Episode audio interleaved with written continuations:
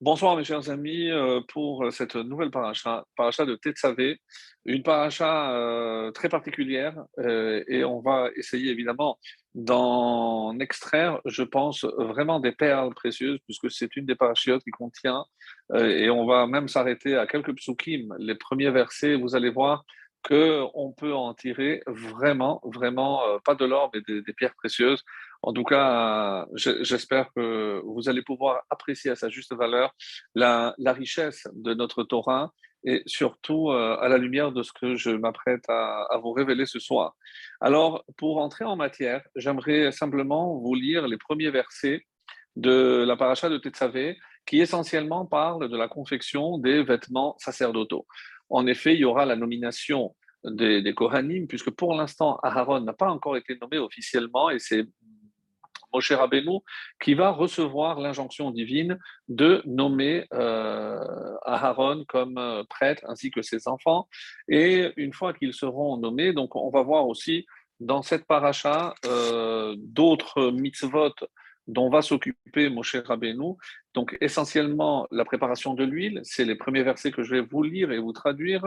Et ensuite, vers la fin aussi, choisir des hommes sages pour confectionner justement non seulement les, vêtements, mais également pour la construction de, du Mishkan, du sanctuaire. Donc voilà, on peut dire les trois missions de Moshe Rabbeinu, les trois mitzvot qu'il va recevoir dans cette paracha. Et les Rachamim voient ici euh, peut-être euh, un signe euh, que représente l'huile. On sait très bien, comme c'est marqué, que l'huile représente la lumière en général, la sagesse. Donc c'est une façon de transmettre la sagesse, puisqu'il y aura besoin de ces hommes sages pour la confection et des vêtements et de tout le sanctuaire. La nomination des Kohanim, hein, c'est aussi parce qu'ils sont en quelque sorte les délégués de l'ensemble du peuple, d'une part, et ensuite le choix de ces personnes, c'est aussi peut-être la mission de nous tous, de tout l'ensemble du peuple juif, c'est-à-dire savoir que dans toute activité humaine, il faut aussi euh, conférer une dimension, on va dire, spirituelle, c'est-à-dire transformer ce monde, ce monde matériel, en une dimension euh, spirituelle par l'action d'Israël. Et ça, seul le peuple juif en est capable, c'est-à-dire de conférer une dimension spirituelle à la dimension matérielle. Et voilà donc pour ce qui est euh, l'introduction de cette paracha, et euh, dans le tout début, d'ailleurs, le titre Tetzavé, tu ordonneras, Veata Tetzavé ben Israël, Veikru elech Hashem enza itzar katit lamaor, lealot pertamid, beoel moed michus la parochet asher al haedut, yaroch oto aharon ubanav me'erev ad boker Hashem, chukat olam ledorotam, me'ed ben Israël. Alors, ça, c'est les deux premiers versets qui, si vous voyez la, séparation telle qu'elle est euh, faite, donc c'est le verset 20 et 21 du chapitre 27. Donc c'est comme si il terminait le chapitre précédent et euh, chapitre 28 commence ben C'est la nomination officielle de Aaron et ses enfants en tant que prêtre. Alors la traduction rapidement des deux premiers versets sur lesquels on va essayer euh, de s'attarder. Quant à toi, Veata, ordonne aux enfants d'Israël et ils prendront pour toi Elecha, alors Ikvikru Elecha, vers toi, pour toi, de l'huile d'olive pure pressée, la maor, pour l'éclairage, afin d'allumer la lampe tamide perpétuellement. Dans la tente d'assignation à l'extérieur hein, de la partition qui est près du témoignage, Aaron et ses fils l'arrangeront, donc la du soir jusqu'au matin devant Hachem, c'est un décret éternel pour leur génération de la part des enfants d'Israël. Et la suite, donc c'est les Kohanim et leurs vêtements. Donc c'est euh, versé, euh, on ne va pas s'en occuper euh, cette année, mais simplement des deux premiers. Alors qu'est-ce qui choque un petit peu, qu'est-ce qui interpelle dans ces deux premiers versets? Et c'est sur quoi on va essayer de s'attarder. Alors comme vous l'avez remarqué, on n'a pas la formule habituelle. Vaïdaber el Moshe, Dieu a euh, parlé à Moshe en lui disant ordonne à Aaron et à ses enfants, ou parle aux enfants d'Aaron, Ve'ata tetzavé. Il y a apparemment une répétition, Ve'ata et toi tetzavé. Tetzavé, c'est tu ordonneras.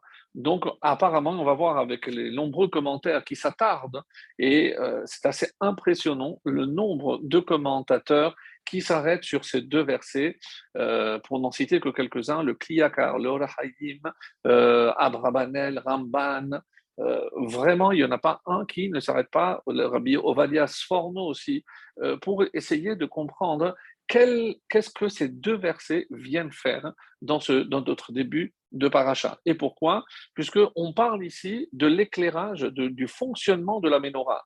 Mais attendez, on n'a pas encore nommé Aaron en tant que prêtre, et on a surtout, comme vont euh, le citer nombre de commentaires, euh, l'ordre effectif d'allumer de, la menorah se trouve dans la paracha de Emor.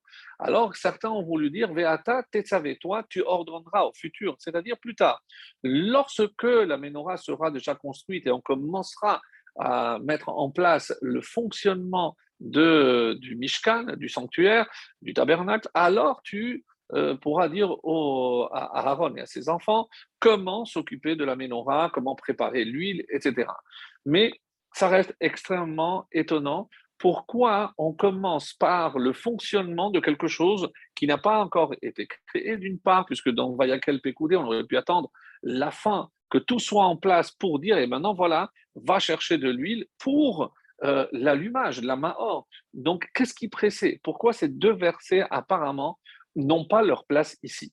Mais ce qui est le plus étonnant, et même si on l'a déjà souvent dit euh, les années précédentes, c'est le changement de formule. Qu'est-ce qui manque, euh, mais presque cruellement, dans ce début de paracha? C'est évidemment celui euh, auquel on s'est habitué depuis le début des livres de Shemot. Bien entendu, je parle de Moshe Rabbeinu. Et non seulement on ne va pas le trouver dans la formule d'ouverture euh, habituelle, Vaïdaber Hashem el Moshe morts, mais dans toute la paracha de Tetzavé, le nom de Moshe sera omis. Alors, euh, tout de suite, on va voir avec le Balatourim qui, le premier, remarque et apporte une réponse qui est déjà évidemment connue et qui se base sur un Zohar. C'est la source de ce que le Balatourim nous révèle ici, c'est le Zohar, ni plus ni moins. Et il dit Moshe Dans cette paracha, eh ben, le texte ne mentionne pas du tout Moshe. Alors que ce n'est pas le cas dans tout le Chumash. Nous allons voir avec le Gaon de Vilna que lui, il a une autre expression. Il dit que le nom de Moshe n'apparaît pas euh, jusqu'à Mishneh Torah.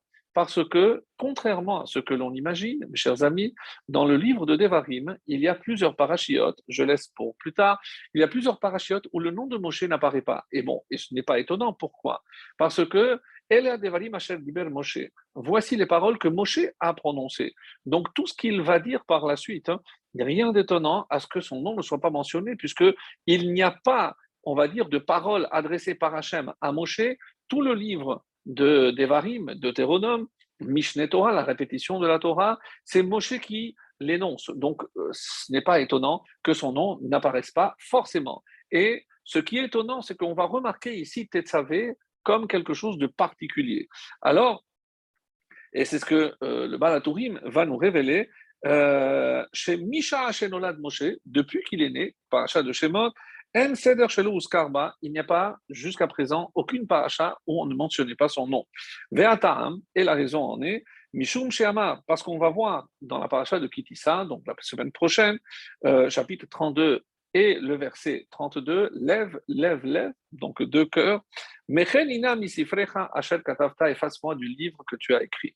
Et rappelons le contexte très rapidement que euh, c'est lorsque Hachem a voulu effacer le peuple juif suite à la faute du Vaudor et Moshe intervient euh, pour défendre la cause de Béni Israël et il dit si tu les effaces, tu m'effaces moi aussi avec.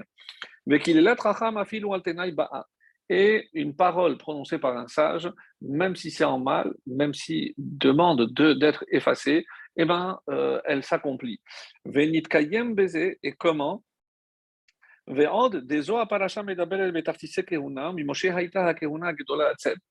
la première raison, comme on vient de le dire, c'est parce que Moshe lui-même a demandé à ce que son nom soit effacé et Hachem a choisi cette euh, paracha. On ne sait pas encore pourquoi, c'est la paracha de Tetzavé a été choisi.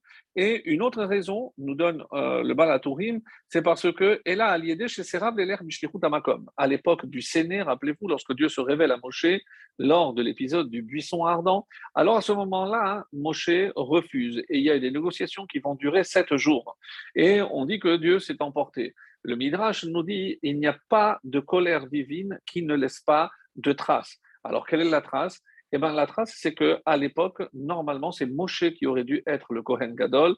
Et vu qu'il euh, s'est entêté à ne pas refuser, eh ben, il a perdu euh, la prêtrise euh, au détriment de son frère, puisque c'est son frère qui vient vers lui, Aaron, qui va hériter de cette prêtrise. Donc, depuis l'époque, déjà, Moshe savait que la prêtrise n'était pas pour lui. Alors, et c'est pour ça,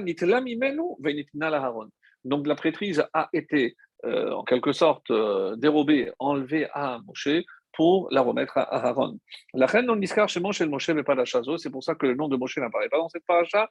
Mi pene agmat nafsho, parce que c'est parce qu'il s'est senti mal, et il se rend compte qu'il a perdu quelque chose, comme le Midrash va le dire, juste le verset que je n'ai pas lu. Et maintenant, toi, à Hakrev Elecha, approche ton frère, c'est la nomination de Aaron. Le Midrash dit là-bas, Heralo. Donc, il a eu, euh, on va dire, euh, une pointe, une pointe d'amertume, de douleur, herarlo, mais on va expliquer cela plus tard.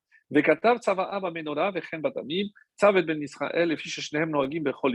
Et on voit donc que ici, il s'agit de la menorah, même si clairement le Baaturim ne, ne dit pas pour quelle raison on parle ici de la menorah, et il dit parce que c'est quelque chose de perpétuel, contrairement à tout le reste.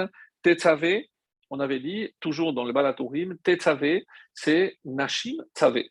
Donc tu ordonneras aux femmes, Remez kataner Nashim Chova Beshabbat. Et de là, on apprend une allusion que l'obligation pour toute femme juive d'allumer les bougies de Shabbat, à l'instar du Kohen qui allumait la menorah dans le, dans le tabernacle, dans le temple. Alors, ça, c'est par rapport donc à cette première partie qu'on peut déjà euh, poser. Qu'est-ce que cela vient faire? Et surtout pourquoi le nom de Moshe euh, n'apparaît pas? Alors, la réponse qu'on avait donnée les années précédentes et dont certainement vous vous souvenez, c'est le fait que euh, cette paracha tombe toujours à proximité du 7 Adar.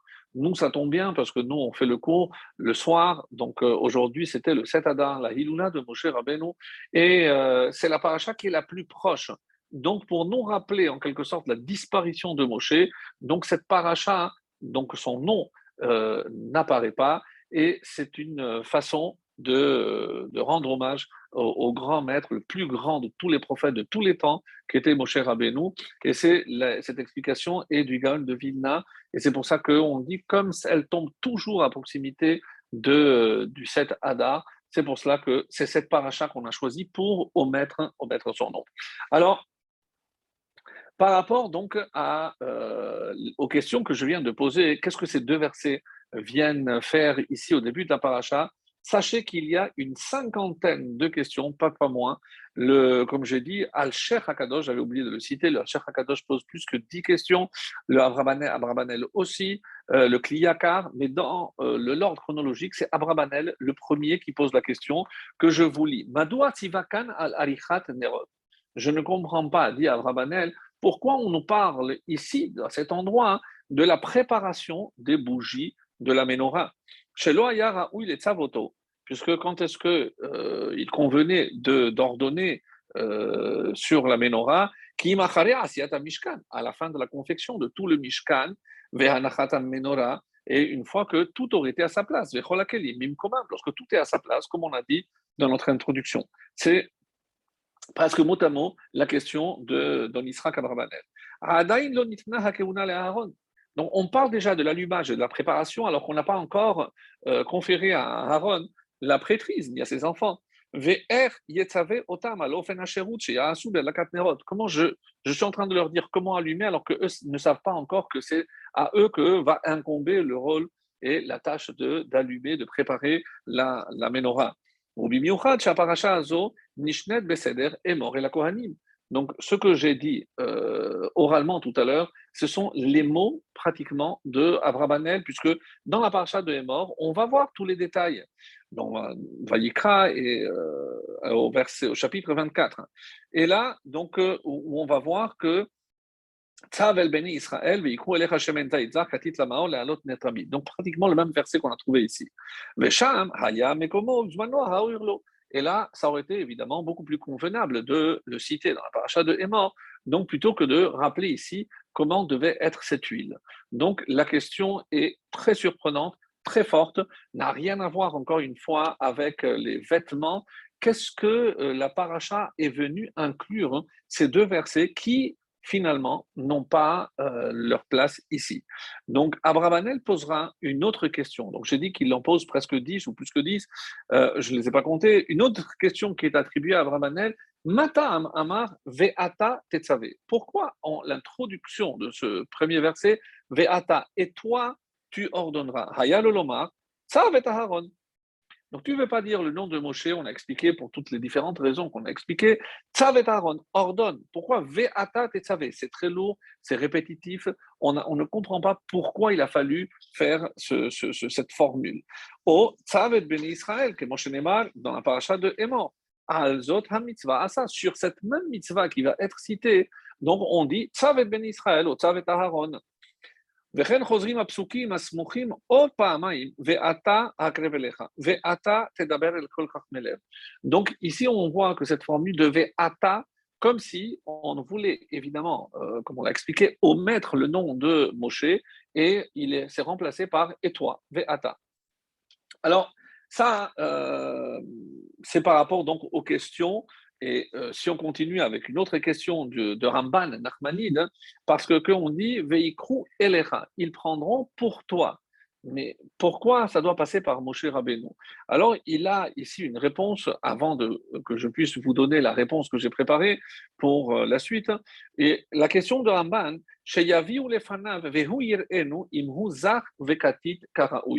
alors, ça, c'est un résumé. Le Ramban est très long, donc ça, c'est juste une phrase que j'ai sélectionnée. Donc, de quoi parle le Ramban D'où avait-il de l'huile d'olive dans le désert? Ça, c'est une question, une question euh, que se pose le Ramban, entre autres. Et on dit qu'il l'avait fait euh, venir, donc il l'avait euh, pris avec eux en sortant, en sortant d'Égypte. Et maintenant, qui pouvait être à même de décider si cette, cette huile était assez pure, hein, comme l'exige ici le texte, comme l'exige la Torah, qui pouvait en décider? Ainsi Eh bien, c'était que Moshe. Donc, on est venu. Ils t'apporteront cette huile. Pourquoi à toi? Comme ça, tu vas voir et toi, tu vas décider si elle est assez pure pour euh, l'utilisation que j'ai préconisée pour le, la menorah ou pas. Donc ça, c'est comme ça que le Ramban va expliquer pourquoi Veikru elecha, à toi, vers toi. Donc ça, c'est d'après, on va dire, le pshat, le sens, le sens simple. Le kliyakar continue, puisque euh, toujours dans ce même verset, pour que vous imaginiez toutes les questions qui sont posées, les, les ha'alot nertamid. Alors, il dit, euh, le kliyakar, qu'est-ce que c'est les ha'alot pour élever une bougie euh, perpétuelle, nertamid, vahalo lodalku ki im erev ad boker. Je ne comprends pas quand est-ce que euh, était allumée la, la, menorah? Donc, on l'allumait le soir et il y avait un khati log, comme le Baal Turim le déduit par une gematria. Donc, la, forme que l'on connaît avec euh, la menorah, donc il y avait une quantité d'un demi-log. Et c'était suffisant pour durer toute la nuit. C'est-à-dire, à la tombée de la nuit, on allumait et ça restait allumé toute la nuit jusqu'au matin. Le matin, le Kohen venait, généralement le Kohen Gadol, et il faisait ce qu'on appelle Hatavat Hanerod, donc il est nettoyé. Et il y avait là-bas Nertamid, il y avait une bougie éternelle, celle qui ne s'éteignait pas, elle continuait. Et une fois qu'il avait tout nettoyé, à partir de celle-là, il allumait les autres et ensuite il nettoyait. On dit, comme ça c'est rapporté dans, un midrash, il me semble que je l'ai lu, ou c'est peut-être une Gemara, euh, désolé, je n'ai pas les, les mais euh, paraît-il qu'une fois, euh, quand les Kohanim avaient un peu délaissé, eh ben, le nerf Amaravi, ce, ce, ce, ce nerf, cette bougie perpétuelle, a duré un an sans s'éteindre. Donc, vous comprenez que la, la, bougie de Hanouka à côté, euh, c'est vraiment un petit miracle concernant donc, les miracles qu'il y avait au quotidien dans le dans le Alors, quoi qu'il en soit, pour revenir sur euh, toutes ces questions, alors on va dire par exemple que euh, c'est une réponse que l'on, d'après le Pshat. Pourquoi on est revenu maintenant sur l'huile?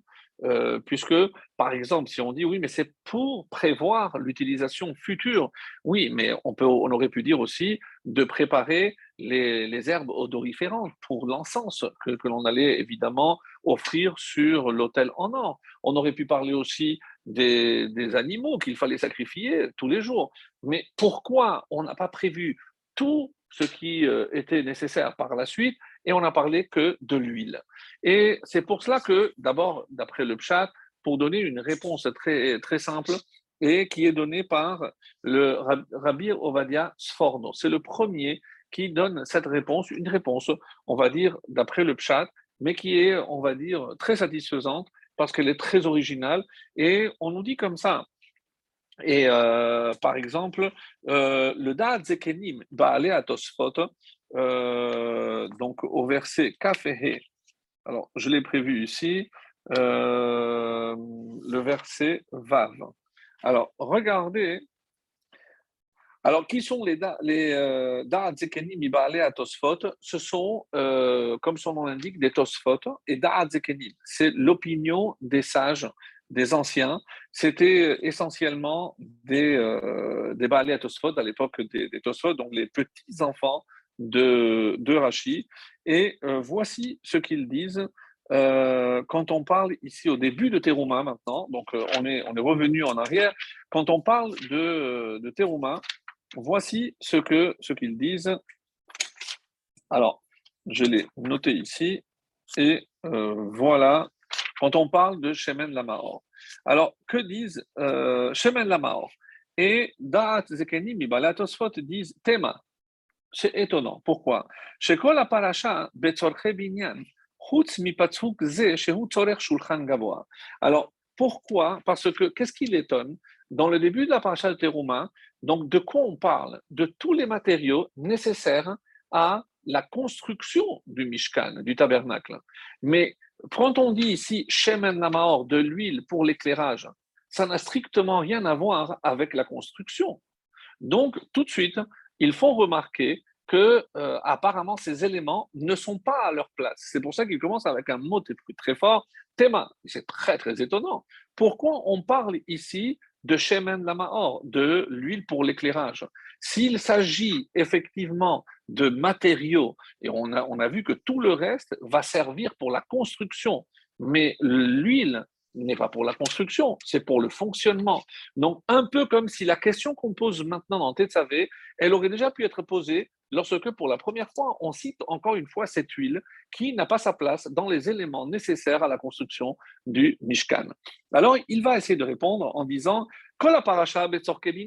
tout ce qui suit, tout ce qui est autour concerne la construction. À l'exception de ce verset, qu'est-ce qu'il y a à part Shemen Lamaor, l'huile pour l'allumage, Besamim le Shemen Amishra, là aussi c'était pour l'huile d'onction, il fallait, alors que ce n'est pas pour la construction, c'est pour l'inauguration, il fallait aussi des, herbes, Veliktoret Asamim, et aussi ces plantes pour la ketoret, pour l'encens. Et, et, là aussi, ce n'est pas du tout urgent de récupérer ces éléments dès euh, le début, avant même la construction de, du Mishkan. Alors, il dit, il pose la question évidente, pourquoi il ne dit pas, si déjà pour le, la table, pour le shulchan, il fallait aussi poser des pains. Alors dis-moi qu'il fallait prévoir le blé pour préparer, pour confectionner le pain. C'est dans le, même ordre d'idée. Or, on ne l'a pas dit. Alors, Ubsamim, la Temidin, Ve'etzim la Amaracha, et tu peux aller plus loin prévoit aussi le bois pour perpétuer le feu sur, sur l'autel. Donc la même chose. Si on parle du fonctionnement, j'aurais pu détailler toute la liste de ce qui est nécessaire au fonctionnement. Or, Veyesh Loma, quelle est la réponse qu'il apporte? Veyesh Loma, chez Loshtan Tzorech Binyan Non, c'est vraiment pour la construction. Et comment? Alors il dit D'abord, l'huile d'onction, c'était aussi parce que ça rentre dans la construction, puisque tant qu'on n'a pas versé l'huile d'onction, on ne pourrait pas se servir. Donc, on peut imaginer que ça fait partie aussi. L'actoret, il dit Très très belle image. On dit que lorsque on va recevoir le roi, on construit quelque chose pour le roi, avant même qu'il ne vienne inaugurer, on prépare une bonne odeur pour l'accueillir avec une bonne odeur. Donc il dit aussi que c'est pas dans le fonctionnement quotidien par la suite, c'est tout rentre dans la construction et l'inauguration pour mieux recevoir le roi, évidemment, la Shekhinah à Kadosh Baruchou. Et Vekol Shekel, Malcham Kadosh Baruchou. Si c'est vrai pour un roi, à plus forte raison pour le roi des rois. Vechen Matzinu Shealide Ketoret Shekhinah Nir'et. Et c'est pour ça que la Ketoret servait aussi à rendre visible la Shekhinah. Comme c'est marqué par la suite.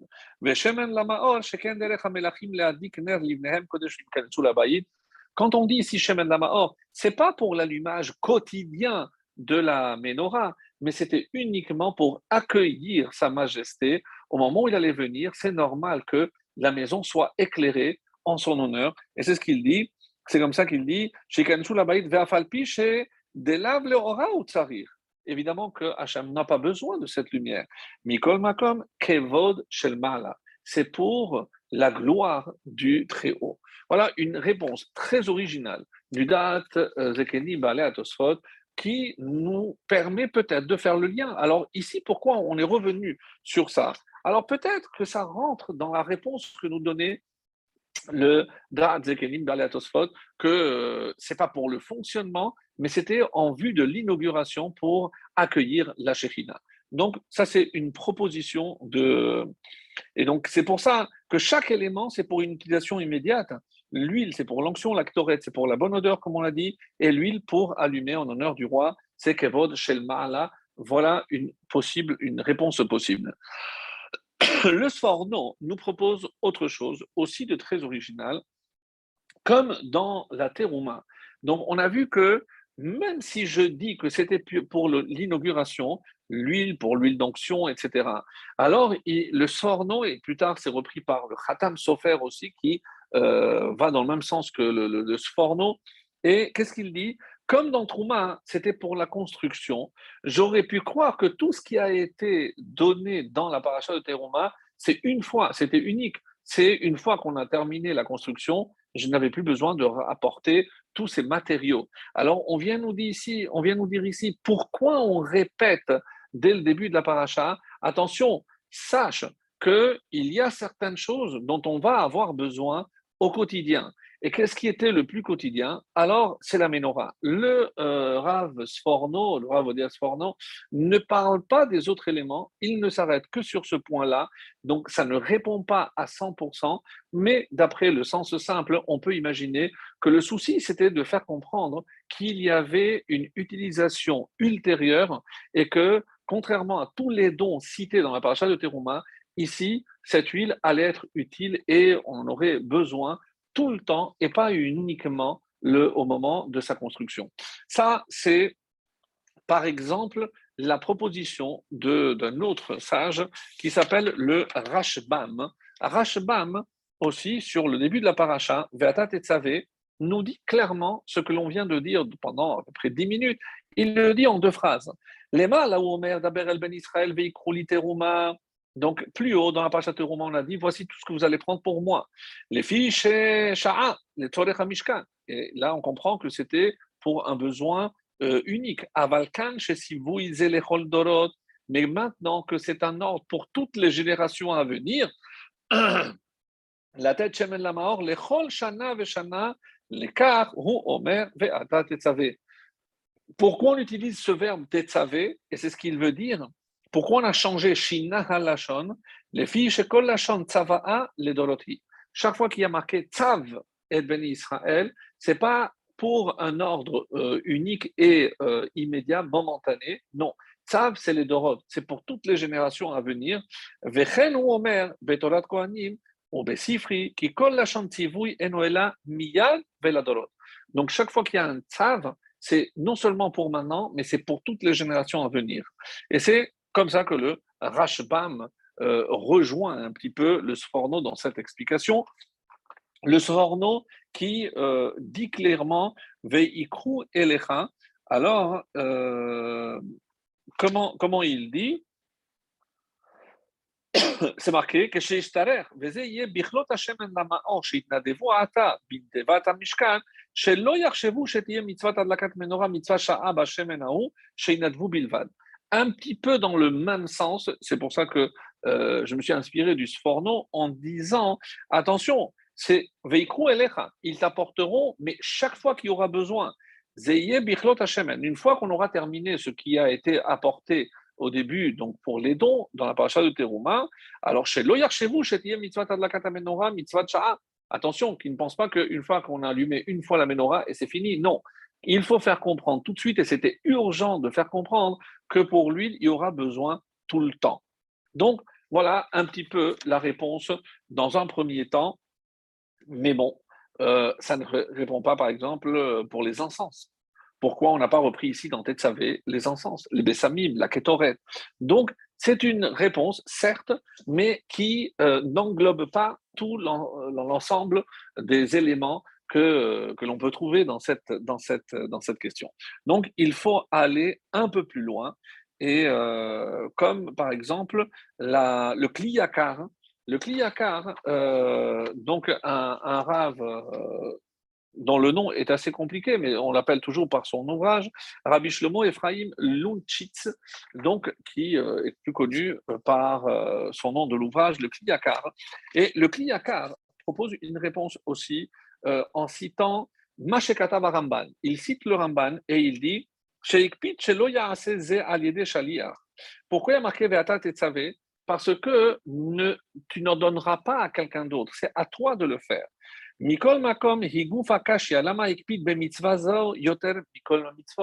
Donc pourquoi, encore une fois, et c'est un peu la, question qu'on est en train de poser, pourquoi plus cette mitzvah de l'huile qu'une autre? Attention, fais attention à ce qu'il n'y ait pas quelqu'un d'autre euh, d'intermédiaire, c'est directement veikru elecha, ils te l'apporteront à toi. Alors pourquoi? Gam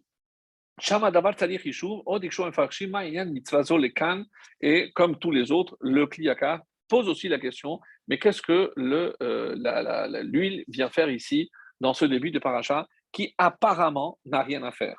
Pourquoi? On aurait attendu comme on a déjà vu avec Abrabanel et Umahari Abrabanel Peresh. Et c'est exactement, donc il pose pratiquement la même question qu'Abrabanel, qui a ikar mitzvazo et parachat est mort. Donc, comme on vient de le dire, mais cette paracha, euh, on a dit que c'était dans Émor qu'il fallait citer. Et très très long le Kliyakar, si vous voulez euh, voir ces, euh, deux colonnes complètes, le Kliyakar, vraiment très très long. Ceux qui veulent plus de détails sont invités à aller le voir dans, le texte. Mais, et euh, je vais juste citer la réponse qu'il propose, très originale. On avait dit ici, on a parlé de, du nerf tamide. Donc, il y a une bougie qui est appelée nerf maharavi. Et c'est comme ça, par exemple, qu'il dit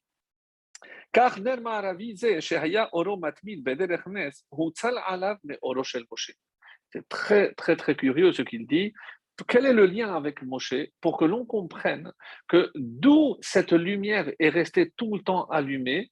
Parce qu'elle a tiré la lumière, Veikru Elecha. C'est comme si vous prendrez de la lumière de Moshe pour que cette lumière reste perpétuelle très intéressant ce que le Kliyaka va nous dire ici. Pourquoi? Ben Parce que toute lumière qui tient par miracle ne trouve sa source que en Moshe Rabbeinu. Pourquoi? Rappelez-vous que déjà, lorsqu'il est né, qu'est-ce qui a marqué? Nitmane kolabayit ora. Donc, toute la maison s'est remplie de lumière, comme explique Rashi au nom du Midrash.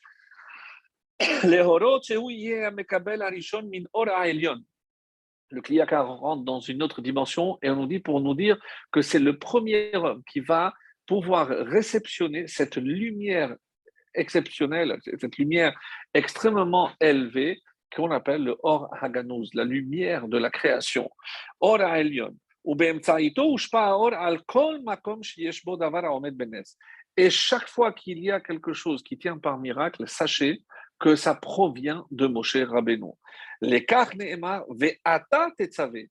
Sache que c'est toi, c'est ce qui te caractérise, c'est-à-dire cette lumière qui est en toi, que tu as pu recevoir au moment où tu as reçu la Torah. Et c'est pour ça que nous allons voir que lorsque Moshe va redescendre, Karan Pene Or Moshe, il y avait une luminescence, un rayonnement particulier. Il a dû mettre d'ailleurs un voile parce que cette lumière était insupportable pour le commun des mortels. Donc tellement il rayonnait.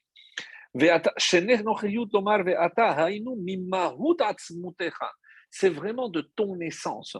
Et comme la chassidoute va l'expliquer, euh, je ne sais pas si en s'inspirant du Kliyakar ou pas, mais on dit, et c'est pour ça qu'il n'y a pas le nom de Moshe. C'est pas pour amoindrir le rôle, mais comme on est en train de voir ici, c'est exactement le contraire. Parce que Moshe, c'est le nom que tu as reçu quand tu étais avec la fille du pharaon. Mais ici, il est question de ton essence, Ve'ata, ton essence même. C'est celle qui va apporter la lumière à l'ensemble du monde. Et c'est pour ça que s'il y a un miracle qui va avoir lieu, comme le Ramban dira, et pourquoi il fallait, parce que le seul miracle qu'il y avait, c'était à l'intérieur, c'est dans les kérouvim, où on dit que, comme vous le savez, les kérouvim ah, pouvaient euh, bouger d'un côté ou de l'autre en fonction de l'état de, du niveau spirituel du peuple. Lorsque tout allait bien, donc ils se regardaient, et sinon ils se euh, tournaient le dos en quelque sorte. Et euh, on dit aussi que le Aaron Enonominamida, c'est-à-dire que tous les miracles se déroulaient à l'intérieur mais ce n'était pas visible, évidemment, à l'œil nous, personne ne pouvait le voir. Par contre, eh ben, le NES, c'est cette bougie qui est restée tout le temps allumée, c'est un NES à l'extérieur où, même si tout le monde ne pouvait pas rentrer, mais tout le monde pouvait le voir de l'extérieur. Et c'est ce que le Ramban explique, il fallait un miracle aussi à l'extérieur pour rassurer, et c'est euh, ce qu'il va dire,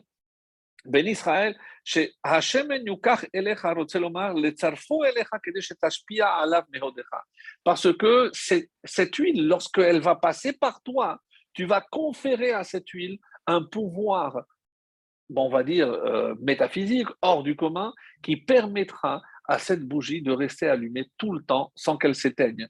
Et comment elle restait tout le temps allumée? C'est Bedel Et grâce à qui avait lieu ce Nes Comme on vient de le lire, c'est grâce à Moshe Rabbeinu.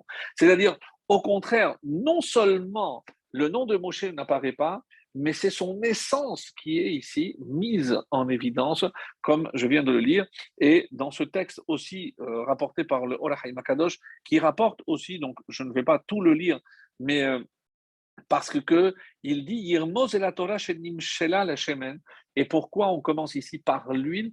Et pourquoi c'est relié à Moshe? On va encore voir d'autres exemples par rapport à cela. Meir.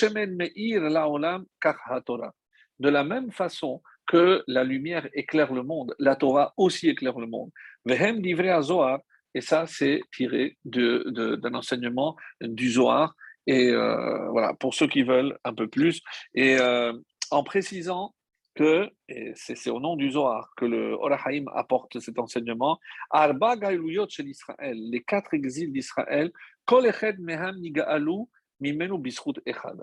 Donc on, est, on a réussi à sortir de chaque exil grâce au mérite de euh, personnes particulières. Galoud Rishon, la première de Bavel, Nigalou Bisrut Avraham Avinu Shalom. C'est grâce au mérite de Abraham. Sheni, donc après, Parasemadai, Nigalou Bisrut Yitzhak, Shelishi Yaakov, grâce au mérite de Yaakov. Et le quatrième, notre exil à nous, Taloui Bisrut Moshe. C'est par le mérite de Moshe qu'on sortira. Vela Zenit Galut. Alors pourquoi elle a tellement été prolongée si c'est par le mérite de Moshe? Qui kolot she'en oskim batora en Moshe chafetz ligol am batlanim min hatorah ouvrez grand les oreilles. C'est un Olahaim Akadosh qu'il faudrait écrire en grandes lettres pour savoir qu'est-ce qu'on attend pour la fin de notre exil. Puisque c'est lié à Moshe, et que Moshe est lié à la lumière, et la lumière est liée à la Torah. Donc, qu'est-ce qu'il voulait nous dire Moshe? Moshe Ligol. Donc, il a le pouvoir, puisque c'est Moshe, c'est le mérite de Moshe Rabbeinu qui nous permettra de sortir de cette, de cette galoute. Alors, mais il ne veut pas euh, s'impliquer pour libérer Ram Batlani Minatora, d'un peuple qui délaisse la Torah, qui ne s'occupe pas de la Torah. Ben. Donc, ben Israël, pas à cette, génération, notre génération. Et toi, tu ordonneras, d'ordonneras la fin de, l'exil, où la lumière éclairera la fin, non seulement dans le Beth mais que la Torah, et c'est toi, ça va dépendre de toi et surtout de la lumière de la Torah. C'est-à-dire, al derer kimal achav yetzave, ou al derer omram, en tzav el ki hu yimloch alenu le'atid, ou davar Israël batora. Sous quelles conditions? Eh ben, on pourra connaître la fin de cette Géoula, chez que Israël s'occupe de Torah.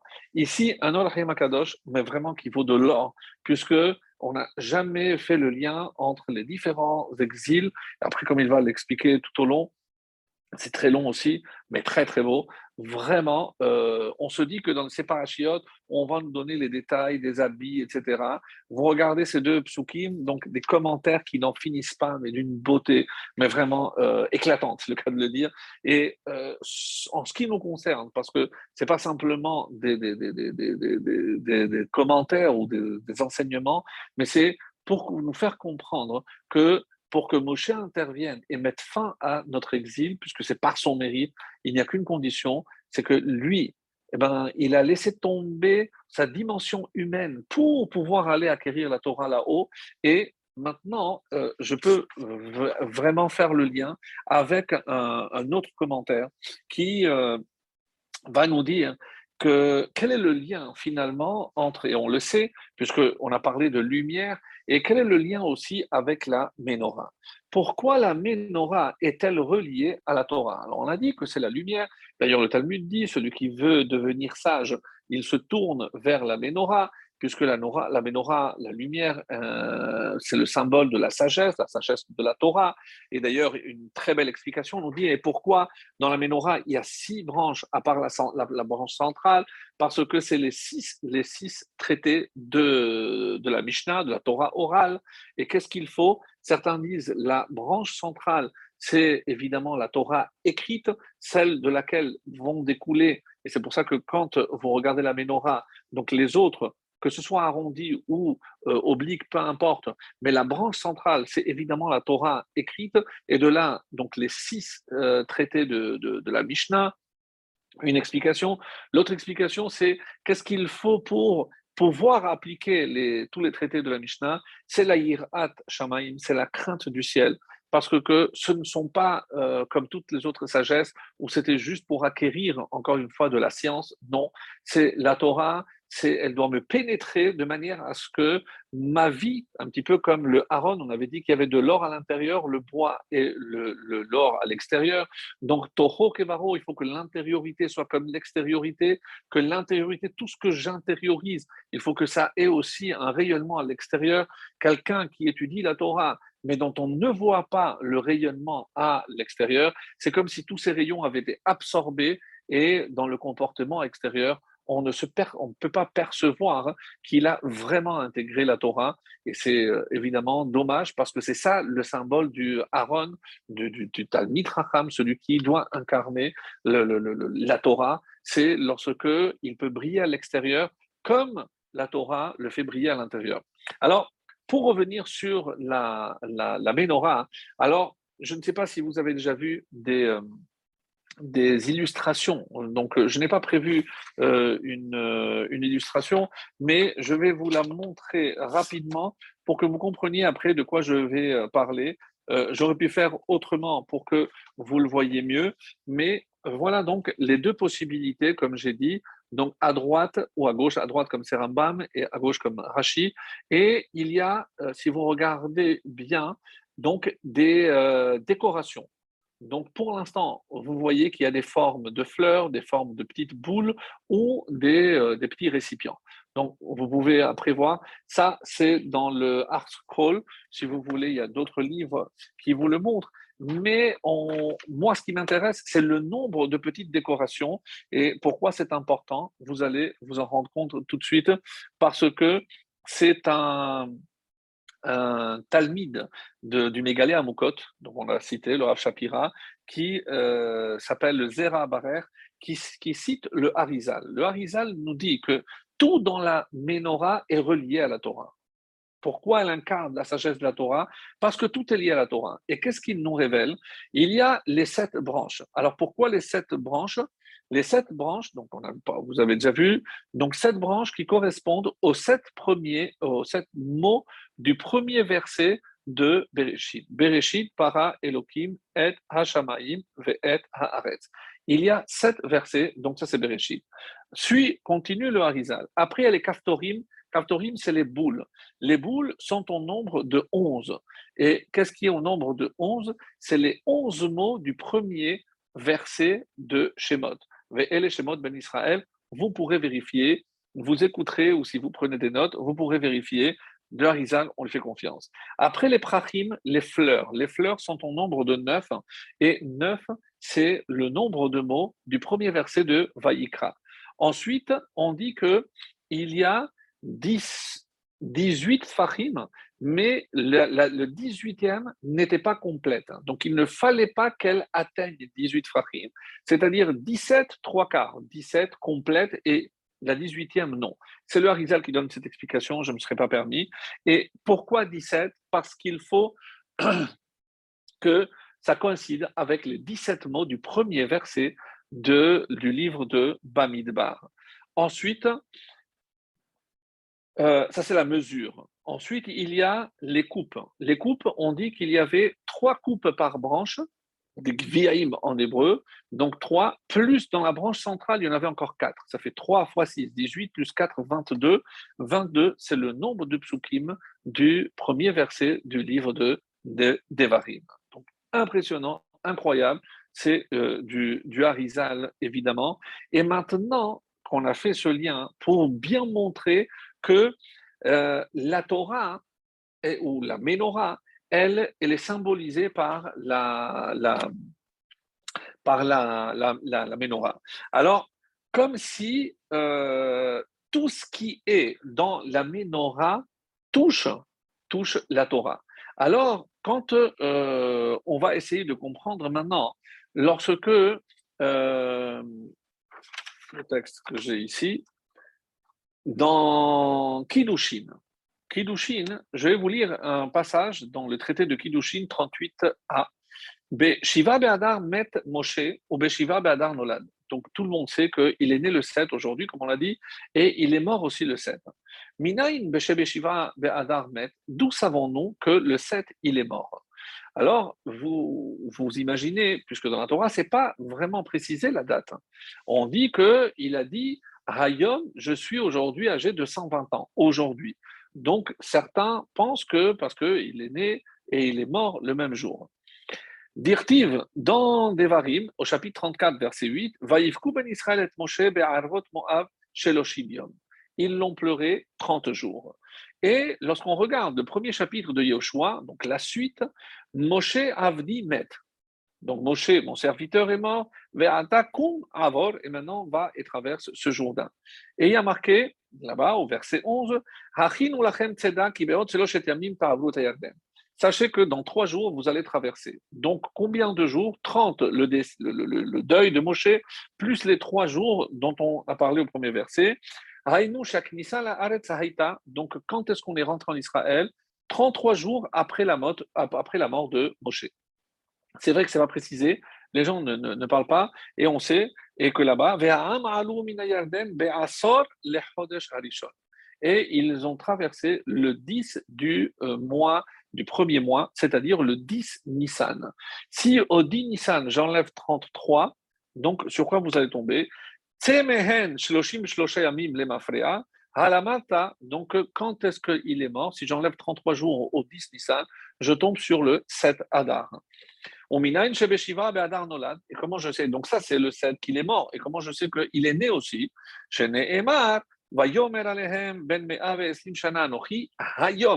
Donc il leur a dit, je suis âgé de 120 ans, Hayom, aujourd'hui, lo uchal od la velavo, comme c'est le dernier mot qu'il va prononcer.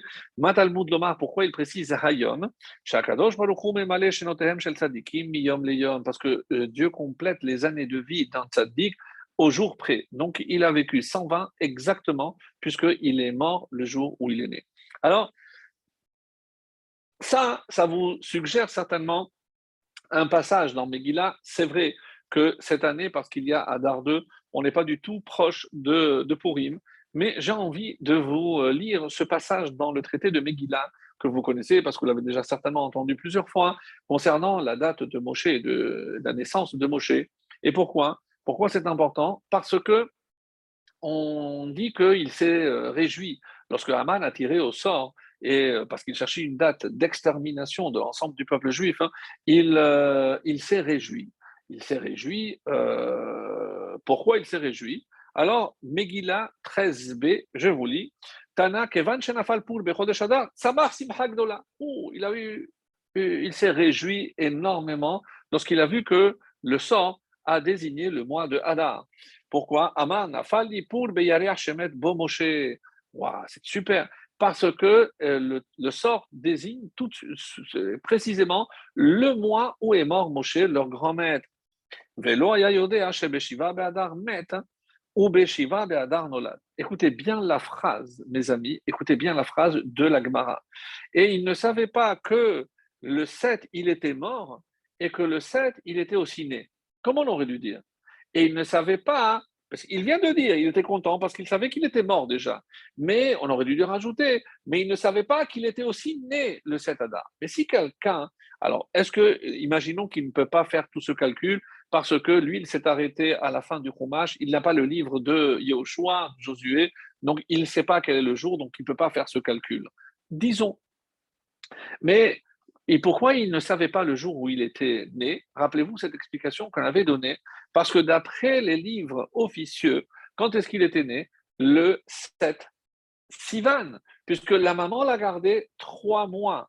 Donc, s'il est vrai qu'il est né le 7 Adar, Adar, après, Nissan, Iyar et Sivan. Donc, elle l'a gardé trois mois.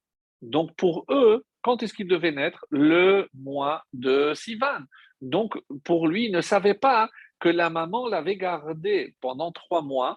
Et dans les annales de l'Égypte, auxquelles peut-être il avait eu certainement accès, il était marqué que euh, le petit Moshe devait naître le 6 ou le 7 euh, Sivan.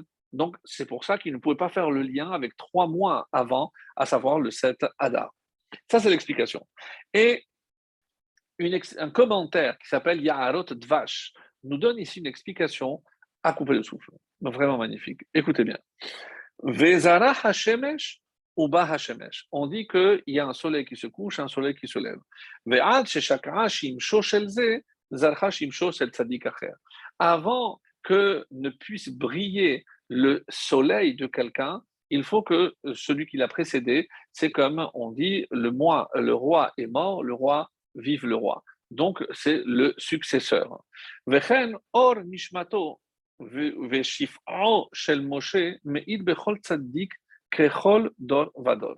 Donc, écoutez bien ce commentaire qui nous dit qu'un tzaddik, il continue à éclairer au-delà de sa mort. Moshe Shapir on dit que lorsque les Amoraïm, les sages de la Gemara, ils se parlaient, lorsque quelqu'un euh, avait une idée lumineuse, une réponse extraordinaire, il dit Waouh, Moshe, Shapir Kamata, vraiment tu as bien parlé. Et on l'appelait Moshe, mais, mais il ne s'appelait pas Moshe. Pourquoi? Lorsque il y avait quelque chose, comme on dit en hébreu, mavrik, vraiment d'exceptionnel, de, de, donc de, très lumineux, une réponse éclairante, alors on l'appelait Moshe, parce que cette lumière ne peut provenir que de Moshe. Au Peresh Rashi, dans la Gemara Rashi explique, les talmid racham kala Moshe. Chaque fois que quelqu'un avait comme ça une réponse euh, qui sortait un petit peu vraiment de l'ordinaire, eh ben, on l'appelait Moshe. Et Peresh Arizal, le Arizal expliquait Moshe bechol Écoutez bien. Parce que l'étincelle de Moshe, elle se trouve dans tous les tzadikim. Haman bemitat Moshe. Qu'est-ce que ça veut dire que Moshe, il Haman s'est réjoui de la mort de Moshe? met. Mais comment, je reprends le texte de la Gemara. Velo be'adar met. Mais oui, il savait, puisqu'on a dit qu'il s'est réjoui parce qu'il savait qu'il était mort. Qu'est-ce qu'il ne savait pas?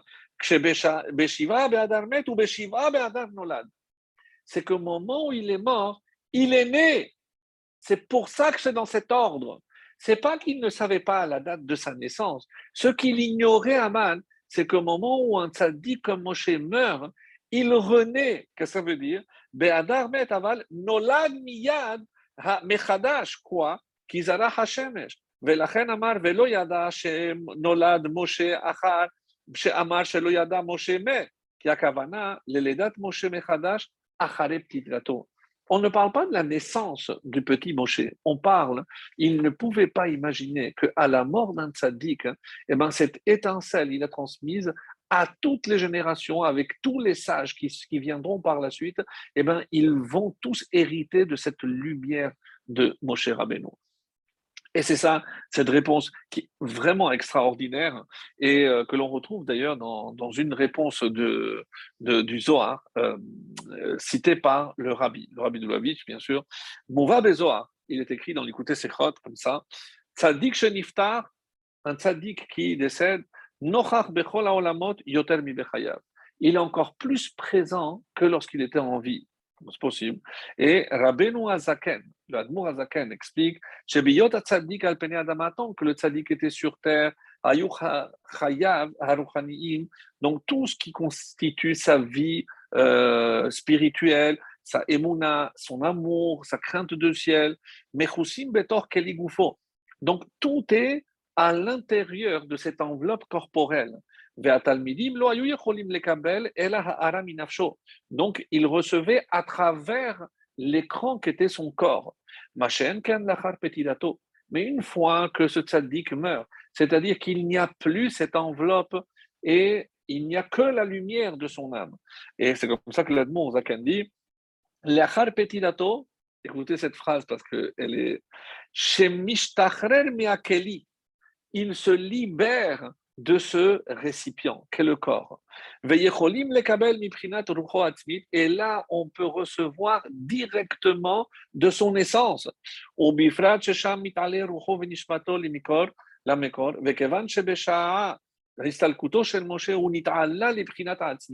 c'est qu'au moment où Moshe est mort, donc c'est là où vraiment tout son essence, chez les mâles, Mishmo, qui dépasse le simple nom.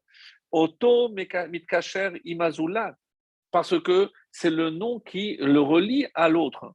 C'est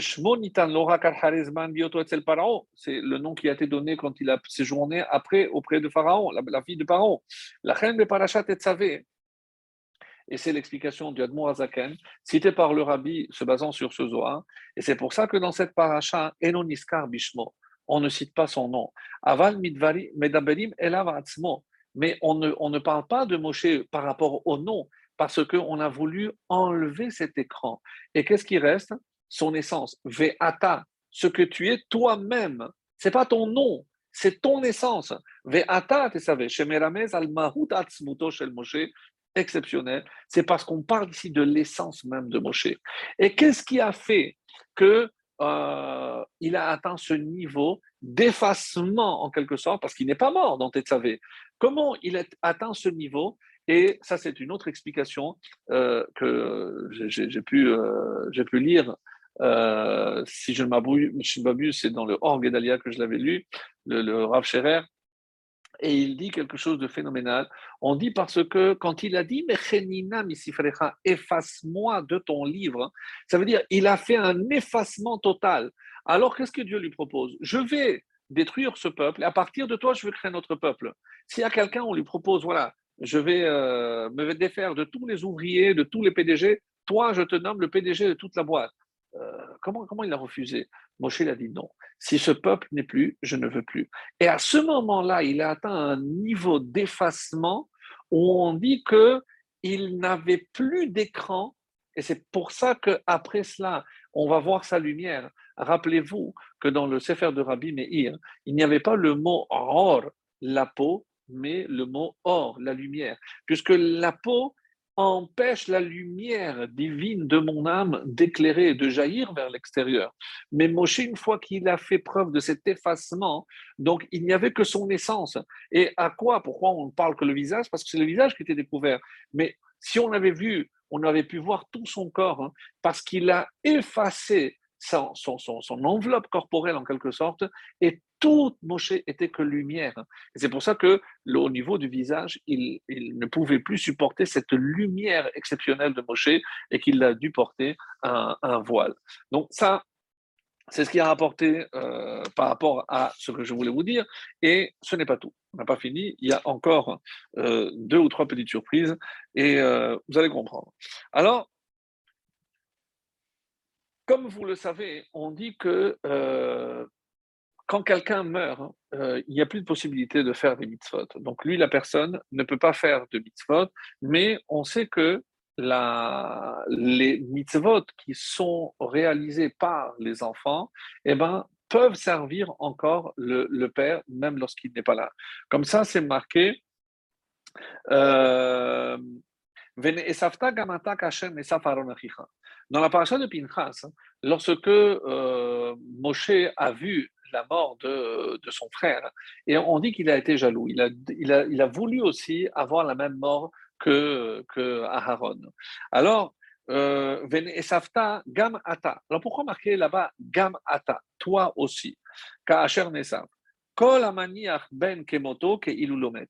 Si quelqu'un laisse un fils comme lui, qui lui ressemble, qui continue dans la tradition qu'il lui a transmise, c'est comme s'il n'était pas mort, comme dit l'Agmara, Brakara de que le, le fils, c'est comme le, la, jambe de son père, Mamshir mitzvot, et il continue à faire des mitzvot. C'est pour ça, surtout la première année de la disparition, c'est tellement important de faire le maximum parce que c'est ce qui permet l'élévation de l'âme du, père qui nous a quittés. Met Aharon, alors, quand euh, il y a marqué comme ça, car est Aaron, dans la paracha de Chukat, lorsqu'il va mourir Aaron, donc, euh, il a vu que même si Aaron allait mourir, eh ben, il allait transmettre la, keuna, la prêtrise, à son fils, El Hazar. Donc, euh, et il a pensé à lui. À ce moment-là, il a pensé à lui. Et euh, Moshe hit ava kemet Aaron. Donc, on a toujours dit que qu'est-ce qu'il a voulu, Moshe? Mourir comme son frère, c'est-à-dire mourir de, la mort d'un baiser, le baiser de, Dieu. Non, c'est de pouvoir laisser derrière lui aussi un fils hein, euh, qui allait continuer, comme il y avait l'héritier de la Keuna, eh ben, un héritier pour le rôle de Moshe. Moshe met Levad, mais Moshe, quand il est mort, hein, il n'y avait personne à côté de lui, aucun des deux fils n'était là pour reprendre ses habits, même euh, symboliquement. Il, y avait, il est mort tout seul. Hein. Af Echad, donc il n'y avait personne, puisque c'est que Dieu qui était avec lui, ni Gershom, ni Eliezer. Et alors, euh, Moshe, alors Moshe, il était un peu triste. Pourquoi moi, je n'ai pas eu le droit de comme mon frère, de voir que lui, il a transmis. Pourquoi je n'ai pas eu la chance de voir un de mes enfants suivre le, rôle que moi j'ai assumé. Et alors, Ata Moshe, et vient, vient Hachem et lui dit quelque chose, écoutez bien. Kol Torah Sache que dans toutes les générations jusqu'au Mashiach, celui qui étudie la Torah, c'est par rapport à ton mérite à toi. Banim shelcha, toi tu, tu, es triste. Hera alecha, quand on dit que de, nommer Aaron, il a vu que Aaron est avec ses fils et que il, a senti un petit peu, est-ce que c'est de la jalousie venant de la. De, non. Mi ke ahli, on dit qui peut donner un frère comme? Alors c'est le seul frère qui sont cités en exemple, c'est Aaron et et, Moshe, où euh, ils, avaient euh, un manque de jalousie exceptionnel. Le grand frère voyait son petit frère, le petit frère devait nommer le grand frère, aucune jalousie, quelque chose de, vraiment phénoménal. Donc, Banim Shelcha, Kolam Torah. Chaque juif qui étudie la Torah, qui va étudier la Torah dans toutes les générations à venir, sera considéré comme ton fils à toi, mon cher. Ha Torah, Sache que la Torah, elle n'est pas elle n'est pas un héritage. Et elle ne vient pas comme un héritage parce que je l'ai, je la passe à mon fils. Non. Alors c'est quoi? Matana. La Torah est un cadeau. Et quiconque veut l'apprendre peut venir et l'apprendre. Donc il n'y a pas de condition pour accepter la Torah. Il ne faut pas avoir un père comme ceci ou comme cela. Combien de fois on a vu des enfants qui ont dépassé dans la Torah, dans la connaissance, dans la pratique, les parents parce que la Torah n'est pas héréditaire. malheureusement, c'est aussi l'exemple inverse. Lorsque les, parents qui sont aussi dans la Torah, parfois un enfant, pour momentanément, on va dire, s'éloigne de cette pratique, et, hélas. Alors, Maintenant, je voudrais aborder la, dernière partie de, notre cours. Hein. et euh, parce que moi, j'ai trouvé que c'était euh, vraiment la, partie la, plus belle. D'abord, pour répondre à la question, pourquoi précisément la paracha de Tetzavé? C'est là où Moshe, euh, le nom de Moshe va disparaître. Alors, il y a le Ben Ishraï qui dit Mechenina misifrecha, efface-moi de ton livre. Et de quel livre exactement? Misifrecha, c'est Misefer Kaf du livre Kaf. Kaf, c'est le 20e. Et donc, c'est le Ben Ishraï qui donne cette réponse très originale. Alors, il y a 12 parachiotes dans Bereshit, et si je compte Shemot, Va, Erab, donc les, les parachiotes Shovevim, Tat, donc Teruma, 7e, Tetzavé, c'est la 8e. Donc, 12 et 8, ça fait 20. Donc, Misifrecha du livre de la paracha, 20e, de la 20e paracha. Et quelle est la 20e paracha en commençant de Bereshit? C'est la paracha de Tetzavé. Donc ça, c'était un point très original de la part de, du Ben Ishraï. Alors, euh, ce n'est pas tout. Et euh, comme je disais, que si il est vrai que dans la paracha de Tetzavé, il n'y a pas le nom de, Moshe, mais on a souvent oublié un petit détail, un petit détail de taille d'ailleurs, lequel? C'est que dans la paracha de Teruma, il n'y a pas le nom de Aharon. Eh oui, faites le test, vous allez voir. Donc, dans Teruma, il n'y a pas Aaron, et dans Tetzavé, il n'y a pas Moshe. Alors, ben, peut-être pour euh, l'égalité, donc euh, non, évidemment, mes amis, il y a quelque chose de beaucoup, beaucoup, beaucoup plus profond. Alors, ça remonte, hein, euh, et même si on est un petit peu en avance sur la semaine prochaine, lorsque Moshe descend, et il arrive et il voit le peuple en train de danser autour du Vaudor il n'hésite pas une seconde. Qu'est-ce qu'il fait?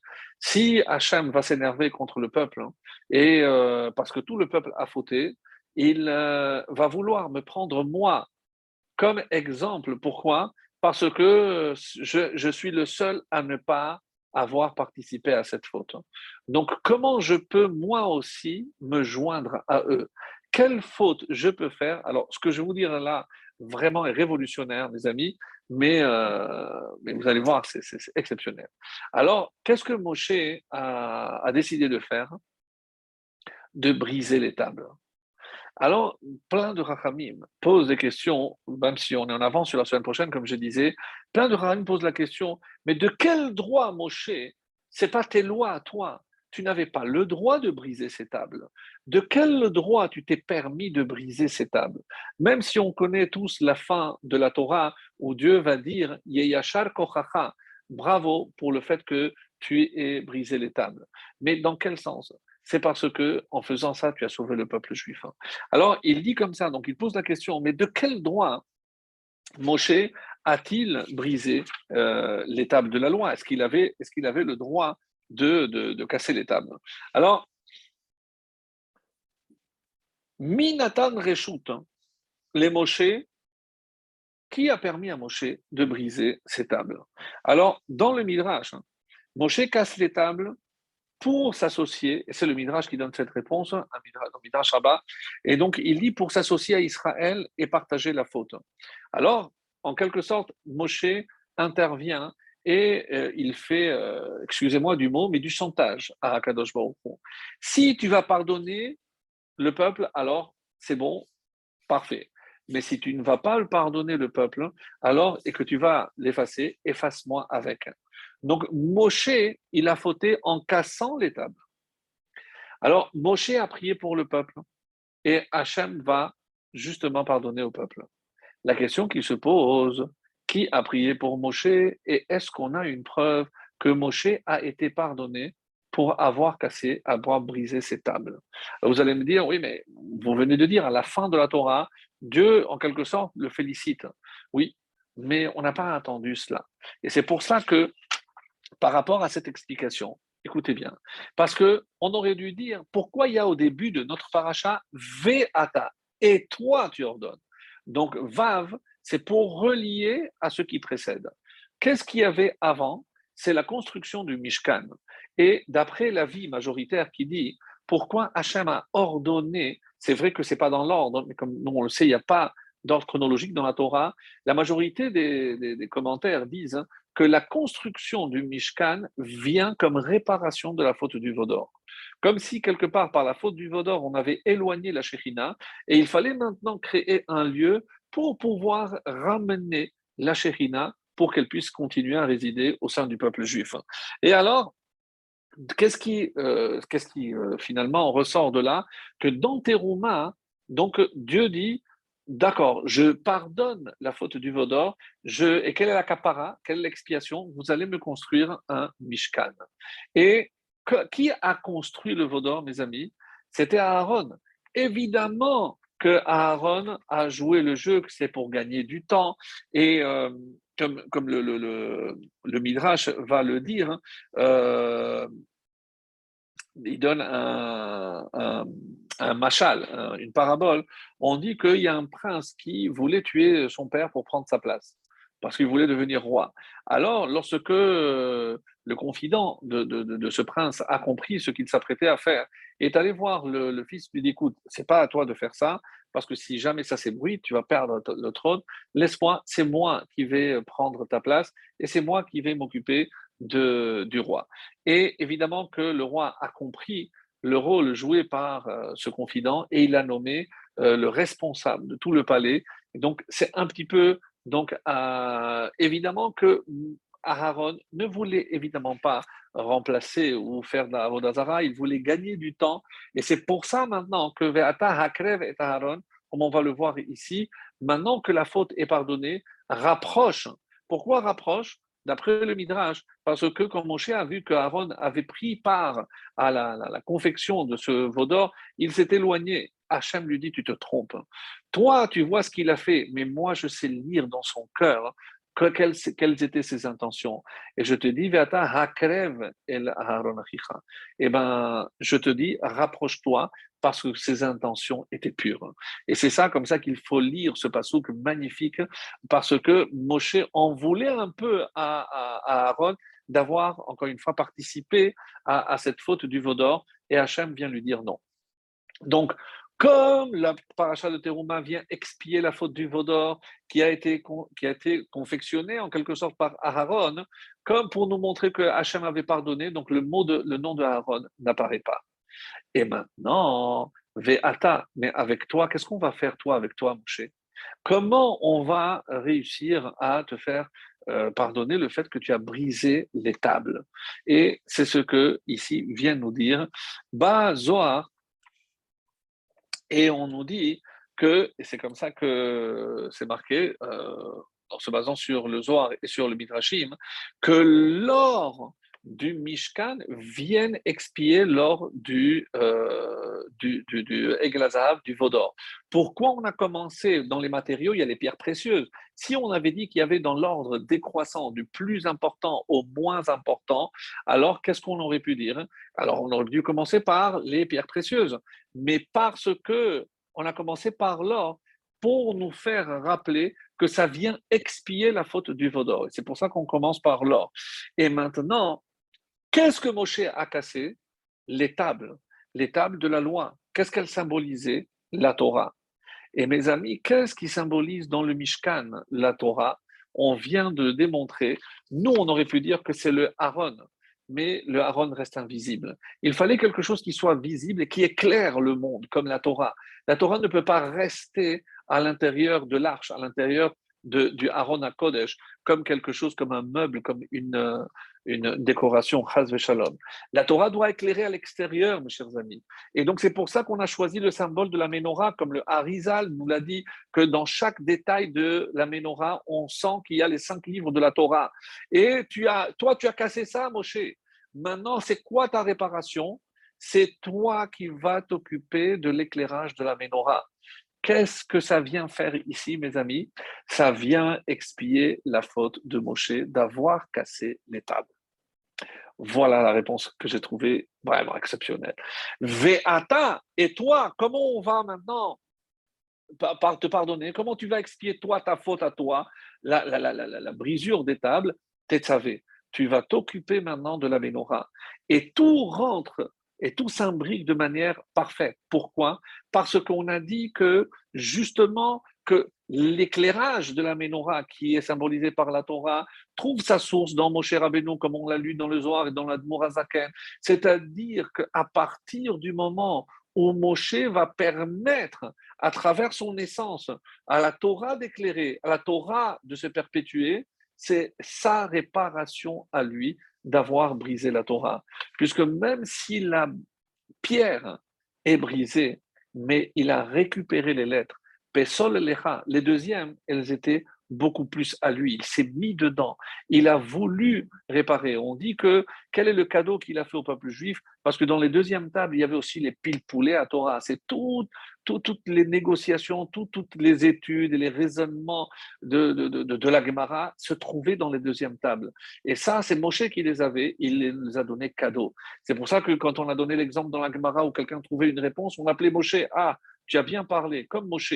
Tu es Moshe parce que tu a pu trouver cette réponse grâce à Moshe.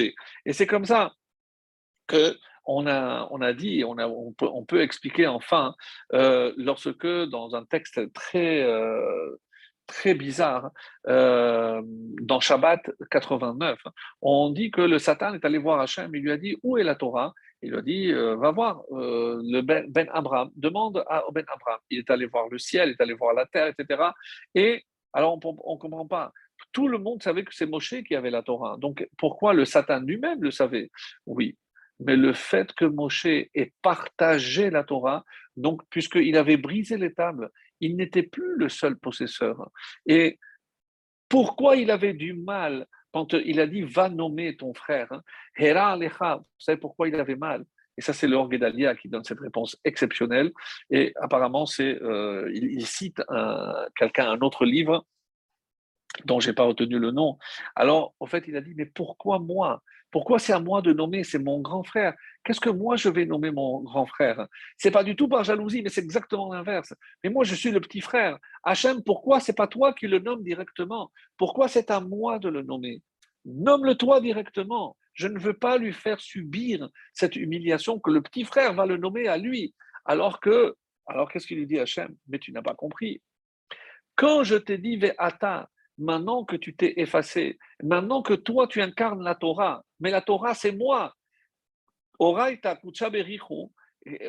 Israël, comme dit le Zohar, tout est une seule unité. Qu'est-ce que Hachem, quand il a donné la Torah à Moshe, c'est comme s'il s'était donné lui-même. Ve'ata, qui est appelé Ata? Baruch Ata, c'est Hachem. Moshe, tu pas compris. Maintenant, comme tu incarnes la Torah, eh ben, quand c'est toi qui le nommes, c'est pas toi Moshe, Ve'ata, c'est ton essence. Et c'est quoi ton essence? C'est la Torah. Et qui est la Torah? C'est moi. Donc, à travers toi, qui c'est qui nomme ton frère? C'est moi, c'est Hachem. Et c'est pour ça que même le nom de Moshe à l'envers se dit Hachem. Le nom, mais ça veut dire Hachem. Moshe a réussi à un bitoul, à faire une annulation, un effacement total, où c'était Hachem qui s'exprimait à travers lui, et c'est c'est comme ça que Moshe continue à vivre. Et je voudrais, et ça c'est la, petite cerise par laquelle je voulais terminer, et on nous dit que si on compte euh, le nombre de parachiotes euh, où Moshe n'apparaît pas, j'ai dit au début, rappelez-vous, qu'il n'y a pas que la paracha de Tetzavé, dans Devarim, il y en a plusieurs, sans parler évidemment de Bereshit. Dans tout Bereshit, vous allez me dire c'est normal, puisque Moshe n'était pas encore né. C'est vrai. Mais euh, une très belle explication du Gaon nous dit que pourquoi c'est la paracha de, de Tetzavé, parce que la valeur numérique de Tetzavé, c'est 501. 490, si c'est 5, c'est 501. Mechenina misifrecha, efface-moi de ton livre, lequel Asher. La suite, c'est Asher Katavta. Asher, la valeur numérique de Asher, c'est 501. Et quel est le nom de la paracha qui vaut 501 C'est Tetzavé. Donc, de quel paracha je t'ai demandé de m'effacer? Celle par la paracha qui parle de 501, et c'est la paracha de Tetzavé. Donc, ça, c'est une deuxième réponse. Mais maintenant, on va faire le lien avec le, c'est notre, ça va être notre conclusion, c'est quels sont les parachiotes, dans combien de parachiotes le, le nom de Moshe n'apparaît pas, et pour nous montrer qu'il est en vie, mes amis, et c'est quoi en vie? Chai. Donc Chai, c'est 18. Il y a 18 parachiotes où il n'apparaît pas. On a dit dans Bereshit, il y en a 12 donc ça fait 12. Plus la paracha de Tetzavé dans Shemot, ça fait 13. Et dans Devarim, il y en a 5 dans lesquels le nom de Moshe n'apparaît pas. Et c'est pour ça que le Gaon de Vidna, il a dit, depuis qu'il est Nolad jusqu'au Mishneh Torah, pas comme le Baratourim dans tout le Chumash. Bon, mais on considère que Mishneh Torah, Devarim, c'est pas vraiment le Chumash, c'est Mishneh Torah. Donc bon, on peut répondre comme ça. Quoi qu'il en soit, quels sont ces parachiotes Rekev, Re'e, Shofetim, Kitetse, et Nitzavim. Donc, il y a au total 18 parachiotes dans lesquels le nom de Moshe n'apparaît pas. Et où est-ce que je vois euh, une allusion? C'est Mechelina Misifrecha, efface-moi de ton livre, mais de quel livre, de quelle partie? Asher Katavta. Alors, Asher, c'est Aleph, Shin, Resh, Katavta, Kav, Tav, Bet et Tav. Asher Katavta.